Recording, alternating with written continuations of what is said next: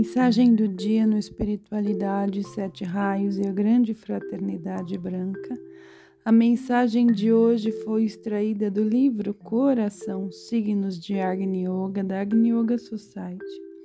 Não pensemos que a nós foi dado pouco, deixemos esta dúvida para os insensatos.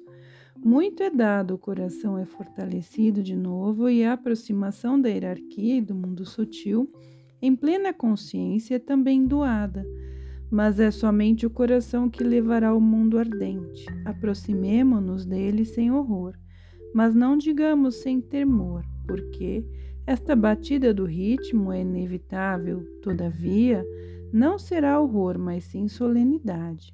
Eu vos encarrego de caminhar conosco através da alegria e da desgraça. Somente nesta dupla chama é criada a consciência.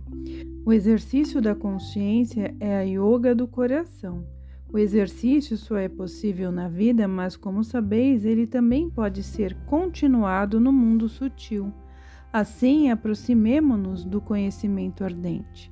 A lenda dos uigurs nos fala do gigante que capturou o dragão negro e o encadeou com muitos grilhões.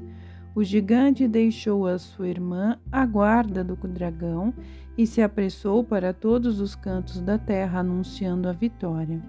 Mas quando o gigante alcançou as mais remotas paragens, ele ouviu o chamado de sua irmã e compreendeu que o dragão estava rompendo as cadeias.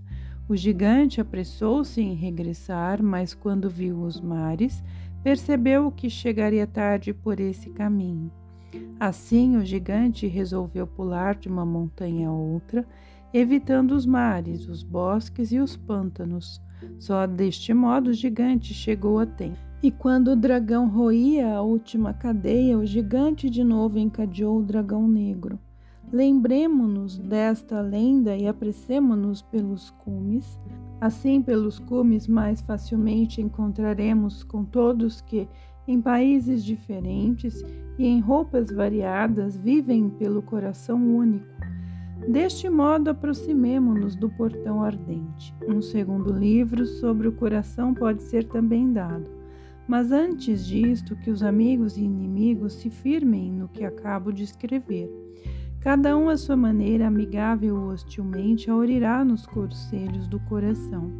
Mas se alguém só re se recordar do valor da existência, já ajudará a si mesmo. Por enquanto, voltemos à base do mundo ardente e gradualmente aprendamos a nos aproximar dele com solenidade e alegria. E finalizando esse livro, ele termina com um glossário aonde o mestre Omória dá o significado de algumas palavras que ele usa ao longo do livro. Começando com Anura, um atributo do coração muito precioso adquirido através do crescimento da sabedoria e percepção. Dorje, nome dado ao sinal da cruz equilátera que simboliza como a suástica o fogo do coração. Elohim, um termo significando Deus e realmente referindo-se a sete deuses, os sete de Anchorrans, que vieram à Terra e, através de sua progenie, iluminaram a humanidade com a centelha da inteligência durante a segunda metade da terceira raça deste planeta. Ketub, o coração. Marvacara, uma localidade na parte mais inferior do mundo sutil habitado pelos espíritos das trevas. Mara é o príncipe das trevas, ele é chamado de destruidor e de morte da alma.